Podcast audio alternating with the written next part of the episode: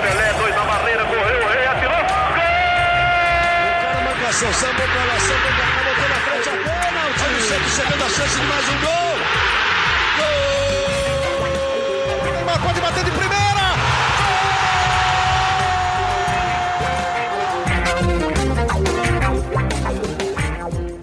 Orgulho que nem todos podem ter. Eu sou Leonardo Bianchi, esse daqui é o G Santos, o podcast semanal do Peixe aqui no Globoesporte.com. E hoje a gente tá aqui com o nosso Dream Team, né? A nossa escola, escalação completa. Vamos ter participação internacional daqui a pouco, né? Leonardo Lourenço, tudo bem, Léo? Olá, Léo. Olá, Laura. Olá, Gabriel. Aí em Santos, como vocês vão? Tudo bem? Gabriel dos Santos, fala Gabi, tudo bem? Fala Laura, fala dupla de Léo. Vamos para mais um podcast, é Santos, tudo certo. Laurinha, sempre aqui agora, de volta. Tudo bem, Laurinha? Hoje você chegou no horário hoje, a Laurinha aqui, né? Oi, gente, tudo bem? Léos, Gabi. Bom, vamos falar um pouquinho então de Santos e Cruzeiro. Santos goleou o Cruzeiro, se classificou ainda mais para Libertadores, né? Já estava praticamente classificado, garantiu sua vaga. É o vice é o vice-campeão. É o vice colocado agora, né? O segundo colocado no campeonato. O Flamengo já é campeão, mas o Santos tem muito campeonato pela frente ainda, né, Léo?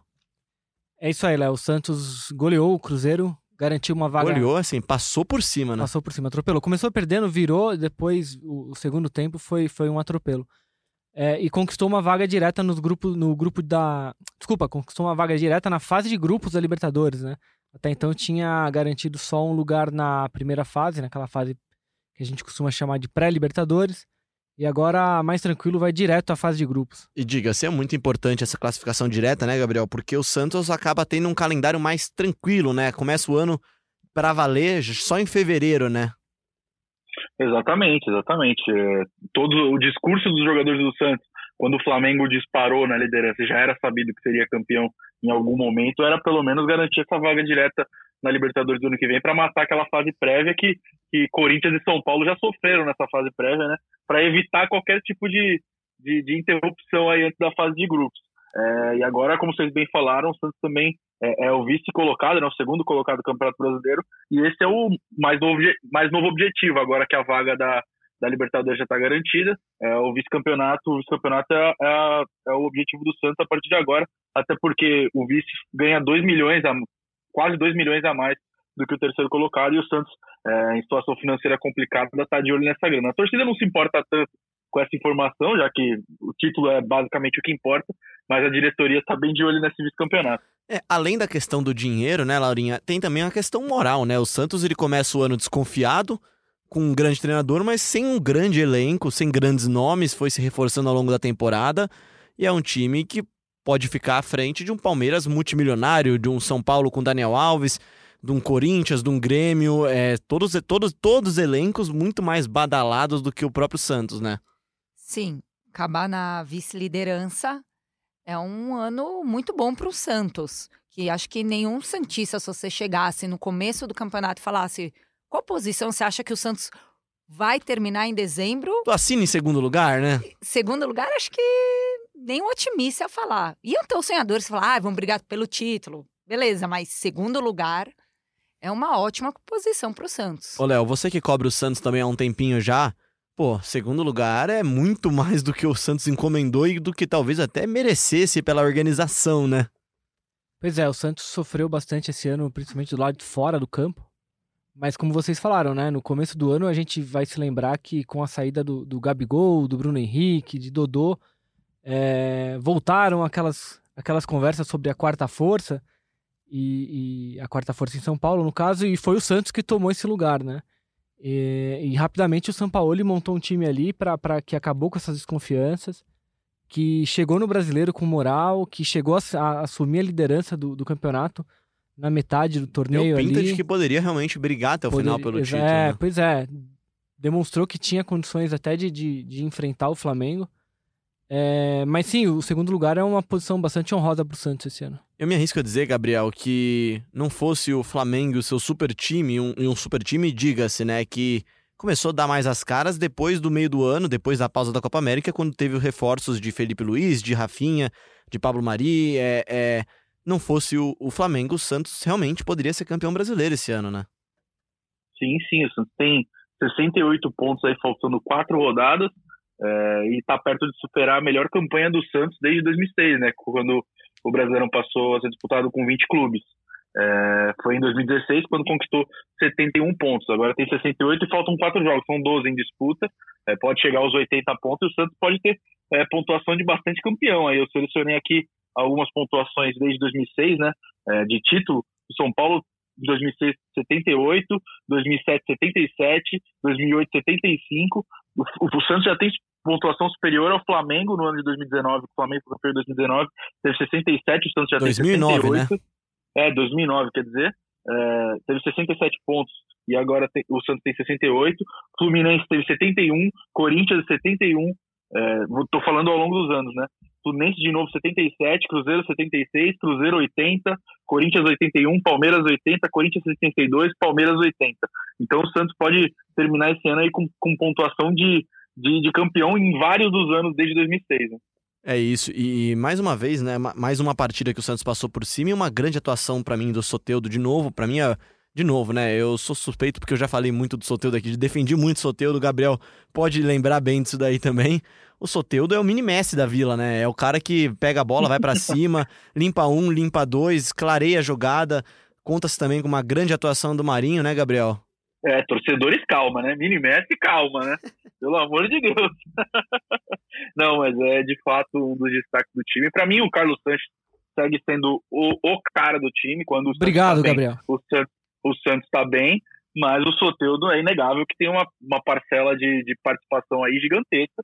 É, é nítida a diferença do time quando ele está e quando ele não está. Ele não estava na penúltima rodada contra o São Paulo e o Santos sofreu para ganhar ali do, do, do sofreu para jogar contra o time do Fernando Diniz. É, e agora contra o Cruzeiro, amassou o Cruzeiro do início ao fim, saiu até atrás injustamente, né? O Santos, no momento que o Cruzeiro abriu o placar, o Santos estava muito melhor no jogo, mas depois, depois o Santos fez valer o favoritismo. O Cruzeiro está em situação delicadíssima na tabela e, e, não jogou quase nada aqui na Vila Belmiro. É, o Gabriel lembrou do Carlos Sanches, que para mim é o grande nome do Santos esse ano, mais do que Soteudo, mais do que Sacha. Sanches é o principal é o jogador de ritmo, né? É, impressionante que ele tem jogado. E aí eu só queria é, aproveitar, porque acho que assim, a gente tem falado do Soteldo, do Carlos Santos, mas é muito claro que o grande responsável por essa campanha do Santos é o Sampaoli, é, que a vice-liderança dá um, um, uma moral que o Santos não tinha no começo do ano. E aí eu queria fazer um exercício aqui. Eu vou ler a escalação do Santos num jogo do ano passado, rapidinho. Presta atenção, Gabriel. Vanderlei, fala aí, fala aí. Vanderlei, Vitor Ferraz, Luca Veríssimo, Gustavo Henrique, Dodô, Alisson, Pituca, Sanches, Rodrigo Gabriel e Bruno Henrique. Esse é o time que jogou contra o Independiente na Argentina, aquele primeiro jogo das oitavas de final da Libertadores. Esse time, na época, era o 13 terceiro colocado do Campeonato Brasileiro. Dá para dizer que nenhuma dessas peças é pior do que as peças de hoje, né? Pois é, o Santos jogou contra o Cruzeiro com Everson, Pará, Veríssimo, Gustavo Henrique, Felipe Jonathan, Alisson, Sanches, Evandro. Marinho, Soteudo e Sacha. Para vocês, Dodô tava em grande fase. Sim, o Dodô em grande fase, o, o Gabigol acabou como, como, é, artilheiro, artilheiro, do, do campeonato. campeonato. O Bruno, Bruno Henrique, Henrique teve problema no olho. Tava numa fase ruim, é, mas se você pegar nome por nome, assim, a impressão que a gente tem é de que o time, o Santos tinha um time titular pra superior brasileiro. ao desse ano. E o trabalho que o São Paulo fez com esse time que ele tem nas mãos é, é incrível. Imagina então, Gabriel, um time do Santos encaixadinho com como está hoje, com o Rodrigo no time, com o Bruno Henrique, que é o craque do Campeonato Brasileiro, é o melhor jogador do Brasil hoje, talvez, jogando no Brasil, né? E Gabigol, que cheira gol, né? Gabigol, dois gols em final de, de Copa Libertadores. Dava para dava o Santos ter feito mais ano passado e só enaltece o trabalho desse ano, né? É, pois é. O, o, o eu também concordo com o Léo. Acho que, o, que os 11 titulares do ano Qual passado. Deles? Os 11 titulares do ano passado eram superiores a desse ano. É, o Léo Lourenço, no caso, né? É, concordo que o elenco de 2018 era superior, mas o trabalho do São Paulo coloca esse elenco atual é, numa, numa uma forma muito melhor do que aquele comandado pelo Cuca e antes pelo Jair Ventura tinha, sem dúvida. Bom, e, e a Laurinha também tá ansiosa para dar a opinião dela aqui, né? Bruno Henrique, Gabigol, dava para imaginar que esse time do Santos dava, seria campeão esse ano, né? Seja da Copa do Brasil, do Brasileiro, jogou uma Sul-Americana que foi muito frustrante pro time, né? Perdeu de cara pro River Plate do Uruguai, né? A Sul-Americana eu acho que foi a eliminação mais frustrante esse ano do Santos. Não sei mais se vocês vergonhosa, concordam. né? É, Acho que a palavra é vergonhosa. O Gabriel já deu Foi. essa declaração também um tempo atrás aqui. Acho que eu, eu acho que foi. É Porque foi na vergonhosa. primeira rodada, acho que no primeiro jogo, acho que foi. Ninguém esperava isso. O Léo discordou de mim nas semanas passadas aqui, ah, é mas. ele achava, ele é, acha que foi a do Atlético. Não, não, ele acha que foi a do, da Sul-Americana também, não acha, Léo? Não, não, Não, River acha que Plate, sem dúvida. É, É? Não, é que River pra Plate. mim a, Não tem alguém que acha que foi do Atlético Mineiro? O Eu. Gabriel comentou alto? Você Não. acha? Ah, você acha que foi do Atlético eu, Mineiro? eu não acho que é pior, eu acho que isso é o mais frustrante, porque o Santos realmente tinha chance Ah, de de- ganhar. De ganhar. De é. ganhar a Copa do Brasil, já era oitavas de final, Mas né? a Sul-Americana É também- mais e mais dinheiro entrando no bolso, porque a Copa do Brasil paga muito bem. O Santos perde a chance de título do ano quando ele perde a, a, a- a Copa do Brasil. Claro que a Sul-Americana também era palpável, mas sim, Sim. Copa do Brasil tava na mão, né? É, mas é que essa comparação que eu fiz aqui há, há pouco, acho que o mais importante é para deixar claro o tamanho do trabalho do Sampaoli e o risco Sim, que o Santos totalmente. corre se o Sampaoli não continuar pro ano que vem, né, Gabriel? É, pode. pode- Você tem toda a razão. O São Paulo ele deu um padrão é, de jogo para esse time que, que, que há muito tempo não era visto aqui, aqui na Vila Belmiro, né? O, o São Paulo tem a, a- as qualidades que a torcida preza, né? Aquele famoso DNA ofensivo que eles sempre falam aqui é, e encaixou perfeitamente. Os jogadores compraram a ideia, enfim, essa incerteza sobre o futuro dele compromete totalmente o planejamento do, do, do time para a próxima temporada, porque se ele ficar, ele tem que fazer as vontades dele, tem que manter, tem que manter o, o nível do plantel, trazer jogadores, não, não desmanchar o elenco. E se ele sair, só, só Deus sabe o que acontece, né? É, o Santos também perdeu na semana passada é, o Paulo Tuori, né? Falou que trabalharia até dezembro e o Santos interrompeu o trabalho dele. Agora quem assumiu a função interinamente foi o William Thomas, que é um dirigente com- é, que foi indicado pelo próprio Tuori e tem tocado aí o planejamento. Mas é, com a incerteza do São Paulo, é, se fica ou se não fica, esse planejamento acaba sendo atrasado indiretamente. Ô, Gabriel, antes da gente passar pra São Paulo, fala pra gente então quem que é o William Thomas. A gente já citou ele algumas vezes aqui, já falou um pouquinho dele. Ele é o novo cara do futebol do Santos, é o executivo de futebol do Santos ou não?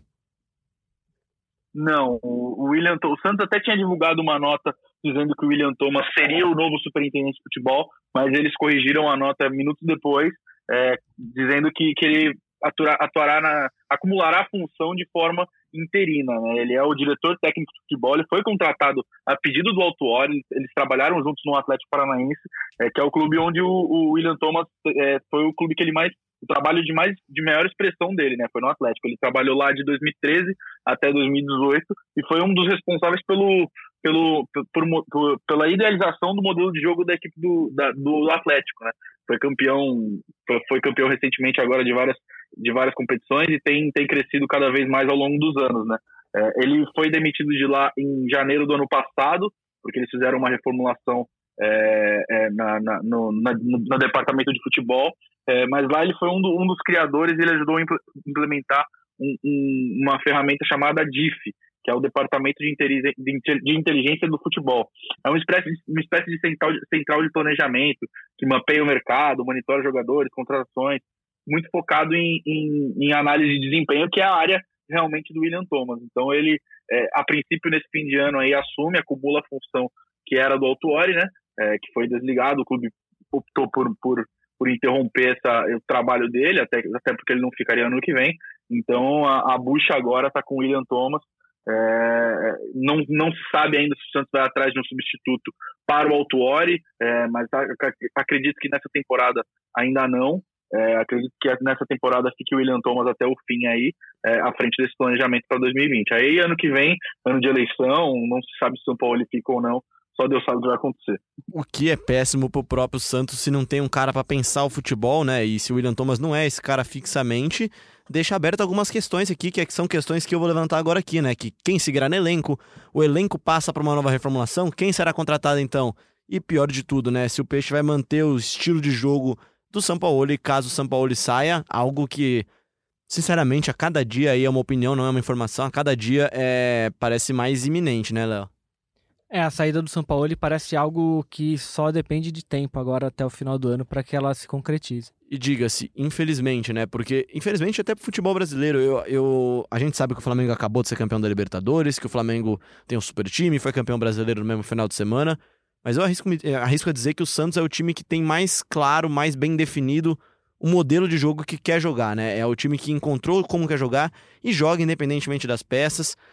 Não acho que o Flamengo tenha ainda tão claro isso daí. Vai ter em breve com o Jesus, se, se continuar, né? Mas o Sampaoli é o grande técnico brasileiro, né? É o grande técnico no Brasil hoje, né, Laura? Eu acho. O Sampaoli ao lado do Jesus, né? São os dois que estão fazendo uma, um jeito legal de ver jogar. Ver o Flamengo e o Santos jogar é legal, é diferente. E você para para assistir, mesmo se você não torce para o Flamengo ou para o Santos. O São Paulo chama mais atenção pelo elenco que ele tem nas mãos. O Jorge Jesus tem um elenco um pouco melhor que o São Paulo. Ok, todos sabemos, o São Paulo tem um elenco um pouco mais limitado, mas os dois são muito bons e chamam atenção e seria bom para o futebol brasileiro o São Paulo continuar. E o Gabriel, o São Paulo no mercado, entre muitas aspas, né, porque ele não está livre, né, mas deve ficar livre dessa multa contratual ele é uma sombra também para outros treinadores, até mesmo, até mesmo no futebol brasileiro, né? A gente vai falar daqui a pouco com o Sibila, Rafael Sibila, nosso correspondente, né, jornalista que cobre futebol argentino para o Grupo Globo em Buenos Aires. Ele vai falar um pouquinho sobre sondagens dele, mas no futebol brasileiro, você acha que tem alguma chance do São Paulo mudar de time e ficar por aqui? Olha, eu acho sim. Não, não, não tenho nenhuma informação a respeito de nenhum clube, mas acredito que o São Paulo adoraria permanecer no Brasil. Ele já deixou claro em diversas entrevistas que ele adorou é, a recepção que teve no Brasil, principalmente aqui na cidade de Santos, e, e gostou muito do povo brasileiro, gostou muito de viver no Brasil, é, e acredito que o Santos é, tem que abrir o olho aí para não perder para um rival direto, ou não se for um rival estadual, né? São Paulo aí com o Diniz na corda bamba, é, não tenho nenhuma informação, repito, a respeito se o São Paulo ele pode acertar com algum time brasileiro. Mas ele já disse, em, ele já negou em coletiva, é, não negou em coletiva que essa é uma possibilidade. Lembrando também que o Flamengo vive uma indecisão parecida com o Jorge Jesus, que tem contrato até o meio do ano que vem, mas que ninguém bota a mão no fogo de que ele estará no Flamengo em janeiro. É, na possibilidade de o Flamengo perder o Jorge Jesus, abre-se uma vaga muitíssimo cobiçada de técnico no Rio. Né? Gabriel, então a gente já se despede de você. O Gabriel vai fazer o treino do Santos agora, vai acompanhar o treino do Santos no CTR Pelé. Ele, Kaique Estiva, que esteve aqui semana passada. A gente vai deixar de um correspondente na Baixada para um correspondente na Argentina. Valeu, Gabriel. Que isso, agora vai, vai mudar o nível do podcast, hein? Vocês vão, vocês vão sair da Baixada e vão para Argentina. Mas valeu, Léo, valeu, dupla de Léo, valeu, valeu, Laurinha. Até semana que vem, sigam tocando aí o podcast GE Santos. Até mais. Bom, valeu pro Gabriel, então a gente mudando um pouquinho de praça agora, a gente sai de Santos e vai para Buenos Aires falar com o Rafael Sibila. Fala, Sibila, tudo bem? Olá, muito boa tarde para todo mundo. Bom, o Sibila está aqui porque ele vai falar um pouquinho para a gente do interesse do Racing, o Racing de Avejaneja, no técnico Jorge Sampaoli, um interesse que foi noticiado no Globoesporte.com e que com certeza deixou os cabelos santistas de pé porque até agora o que tinha era uma, uma falta de interesse do São Paulo de ficar no, no, no, Santos com um elenco não competitivo. Agora há uma proposta de tirar o São Paulo do Santos, né? É, é uma proposta real já, Sibila? É uma proposta real, é um interesse real. O Racing está em busca de um novo técnico desde que o Eduardo Colde é, é, confirmou para a diretoria do Racing, isso em setembro, de que não ficaria mais no clube. O Colde chegou ao Racing no início do ano passado, é, sagrou-se campeão argentino com, com o time. O time não vinha. Fazia cinco anos que o Racing não era campeão, com ele conseguiu conquistar o campeonato argentino. O Colde, em setembro, é, comunicou à diretoria, tanto o Victor Blanco, que é o presidente do Racing, quanto o Diego Milito, que é o atual diretor de futebol do clube, de que não ficaria. E fez esse comunicado também para os jogadores. Só que a diretoria do Racing pediu para que o Colde não externasse isso, não falasse isso na mídia, para não trazer uma turbulência ao clube. E, em paralelo, o time começou a buscar novos técnicos e começar a analisar é, quem poderia vir dirigir o Racing. O Sampaoli, durante a sua gestão da seleção argentina, quando ele foi técnico da seleção argentina, ele esteve muitas vezes no cilindro de Avejaneda, observando alguns jogadores que atuavam no Racing, principalmente no ano passado, como o Centurion, o Lautaro Martinez e o lateral direito Saravia, todos eles que ele analisava para uma possível convocação para a Copa do Mundo de 2018. E nisso ele acabou criando uma relação mais próxima com o Diego Milito, atual diretor de futebol do clube. Na semana passada, o Milito esteve em Santos para se reunir com o Sampaoli, foi uma reunião bastante longa, cinco horas os dois estiveram reunidos, em que o Racing apresentou para ele o projeto, tanto na parte esportiva quanto na parte financeira do clube, tentando explicar para o São Paulo o que, que, ele poderia, como que o Racing hoje atua no mercado argentino para poder reforçar o time, já que o Racing já está classificado para a Libertadores do ano que vem. É claro que, em termos salariais, o que o São Paulo hoje ganha no Santos é quatro vezes o valor que o Racing ganha, é, paga para o Colde. O Colde, na última sexta-feira, em entrevista coletiva lá no cilindro de Avejaneda, ele admitiu pela primeira vez que deixará o Racing no fim do ano. O seu destino mais provável é o Internacional. Ele não quis confirmar se vai para o Inter. Ele disse que sim, já teve uma reunião com o Internacional, que existe uma prioridade para que o Colorado o contrate, mas que por enquanto não tem nada fechado. Como ele já colocou agora que para todo mundo que vai deixar o clube, o Racing também começou a falar abertamente sobre é, novos nomes é, para assumir o clube no ano que vem. E o próprio presidente do Racing, o Victor Blanco, confirmou a informação de que o Milito esteve no Brasil reunido por cinco horas com o Sampaoli em busca do Sampaoli para ser o próximo técnico. Existe um outro nome muito forte aqui na Argentina, que é o Ramon Dias, técnico histórico do, do River Plate, até a chegada do Gajardo era o técnico com maior número de títulos pelo clube, seria uma opção B. A primeira opção do Racing é o São Paulo. O que pesa nessa questão da negociação é o fato do valor que hoje o São Paulo ganha no Santos e a multa que existe no contrato do São Paulo com o clube paulista. Sibila, e qual a sensação do pessoal do Racing? Eles ficaram otimistas depois dessa reunião com o São Paulo? Assim, eu estive sexta-feira lá no Cilindro de Avejaneda e conversando principalmente com os jornalistas, os setoristas, que estão todos os dias lá cobrindo o Racing, eles falaram assim, ó, antes dessa reunião do Milito, se você me perguntasse, eu te diria que era impossível.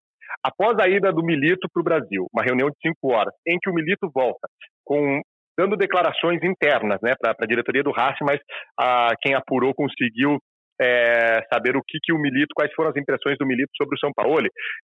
Já, se, já, já não se vê mais um cenário impossível, um 60 a 40 a favor de que o São Paulo venha. O São Paulo parece que gostou do projeto apresentado para o Racing. O Racing é um clube que está muito ativo no mercado aqui argentino para contratar jogadores. Nessa última temporada, no meio do ano, o Racing trouxe quatro jogadores. Se a gente olhar para o River Plate, o River Plate trouxe apenas um jogador. O Racing está pagando em dia, está conseguindo comprar jogadores no mercado. Claro, sempre pensando que a economia argentina, comparada com a economia brasileira, dificulta um pouco as transações é, para os times argentinos. Mas o Racing é um time que hoje está organizado financeiramente, sem fazer loucuras, mas que está conseguindo é, fazer as contratações que o próprio Tchatcho Koudé havia pedido para a diretoria do Racing. Então, conversando com os jornalistas que cobrem o Racing todos os dias, eles se mostraram um pouco mais otimistas.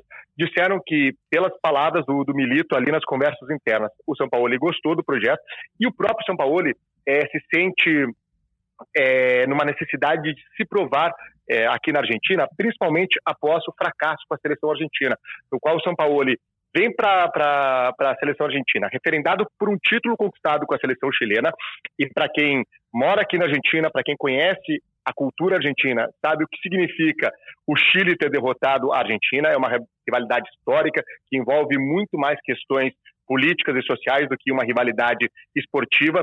Então, se havia um certo preconceito do povo argentino com a vinda do São Paulo por conta desse título conquistado com a seleção chilena em cima da Argentina, o São Paulo não fez um bom trabalho, não conseguiu desenvolver o, o seu projeto na seleção argentina, é, tinha um contrato longo com a AFA e acabou tendo esse contrato rescindido. Então, parece que o São Paulo também tem o interesse de se provar aqui na Argentina como se dando mais uma chance no futebol local daqui para mostrar que ele não é esse técnico da Copa de 2018.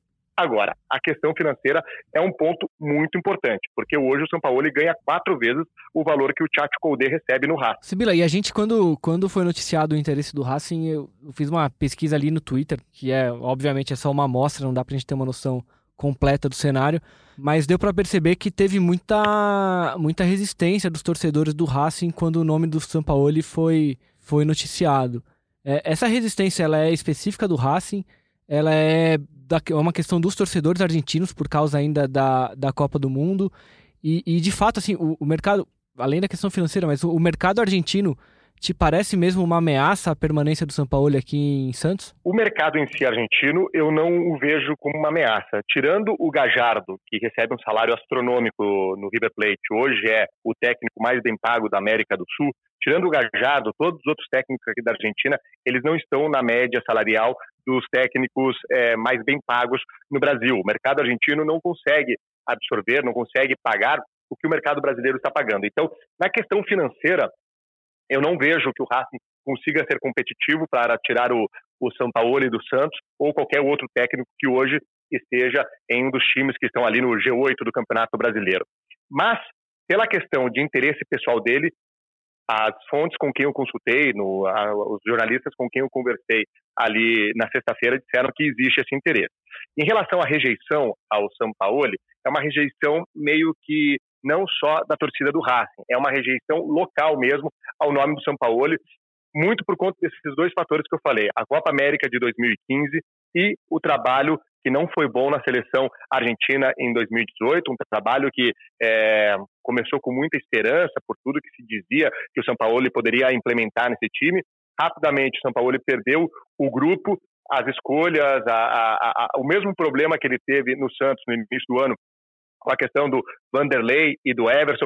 Ele teve essa questão também na seleção argentina. A seleção argentina começa a Copa do Mundo com o Cabageiro no gol. Tem aquele gol é, medonho que ele sofre contra a Croácia na Copa do Mundo. Então são aquelas ideias do São Paulo que acabam desagradando bastante o torcedor. Mas o torcedor argentino, o argentino em si, tem essa restrição com ele por conta desses dois pontos: o trabalho ruim na seleção argentina e a Copa América de 2015.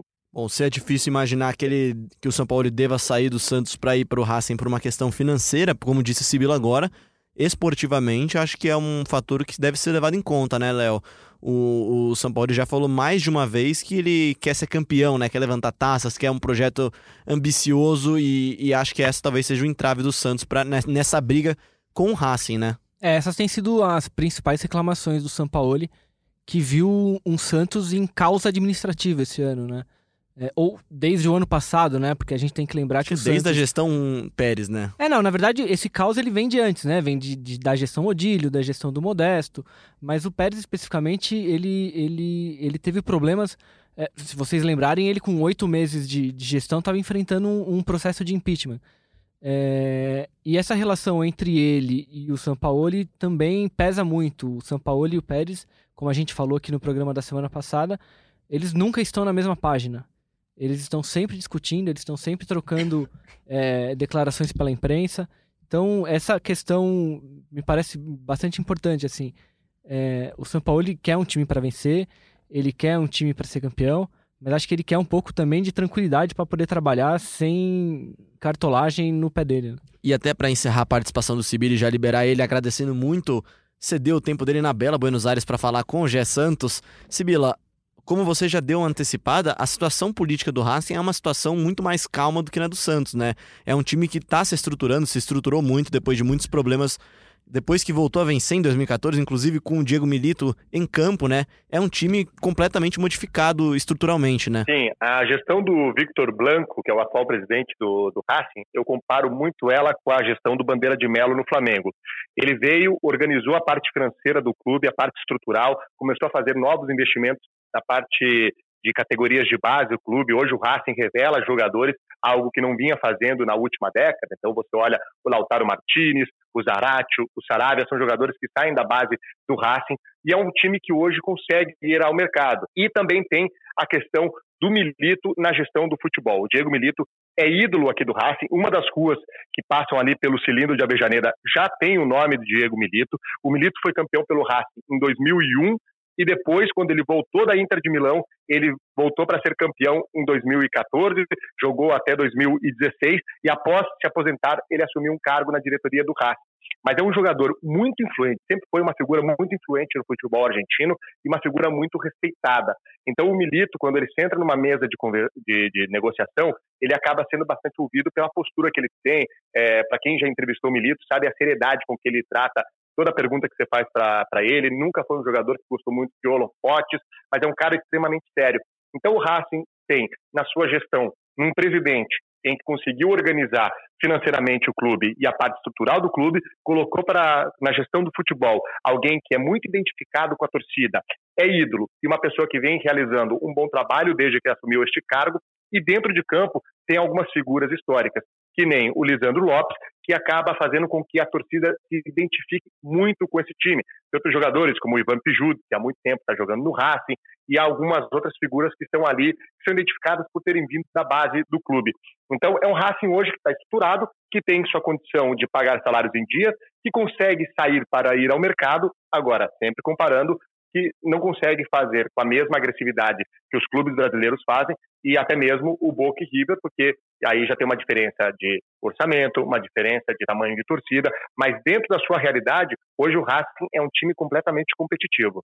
É isso, obrigado Sibila pelo esse panorama geral do Racing também, um clube que com certeza entra na briga muito forte para ter o Sampaoli em 2020. É, provavelmente as negociações vão seguir. O grande entrave é questão salarial e a multa rescisória do São Paulo, que é divulgado aqui na imprensa argentina, me corrijam se eu estiver falando errado, o valor, mas que estaria no, na casa de 2 milhões e meio de dólares essa multa rescisória. Então, esse é o grande entrave para o Racing trazer o São Paulo para ser seu técnico na próxima temporada. Mas é o nome que hoje mais agrada a diretoria do Racing. Ela trabalha com outros nomes, entre esses nomes o do Ramon Dias, mas o Jorge Sampaoli é o nome que o Racing quer para a próxima temporada. Valeu, obrigado Sibila, participando direto de Buenos Aires, dando esse panorama do Racing pra gente aqui no GE Santos.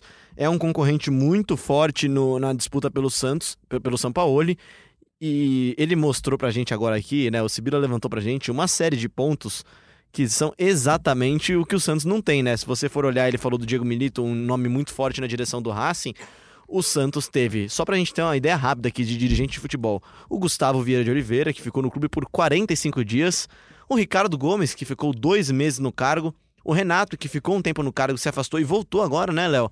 Então, tudo que o São Paulo não tem no Santos é estabilidade, né? E teve o William Capita também. Opa, que... teve o William também. Eu esqueci nessa minha lista é. aqui o William Capita, nosso ex-companheiro de Sport TV, né? E por fim, o Paulo Autuori, que saiu atirando, né? Ele deixou o cargo na semana Não passada. Não só caiu, como caiu atirando, né? Reclamando muito da, da interferência da, do, do presidente Pérez é, no futebol do clube ali, especificamente um pedido que o Pérez fez para que o Cueva fosse reintegrado ao elenco. Isso pegou muito mal. É, o Autori foi o cara que externou essa indignação. Ele deixou claro que ficaria só até o final do ano, apesar do contrato dele ser mais longo. Depois disso, o Santos preferiu é, encerrar o contrato dele no sábado já, né?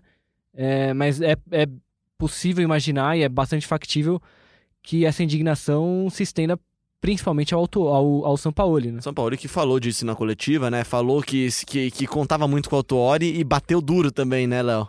É, o São, o São Paulo não falou especificamente sobre o caso do Cueva, mas é, é muito claro que isso causou um, um, uma indignação ali na comissão técnica.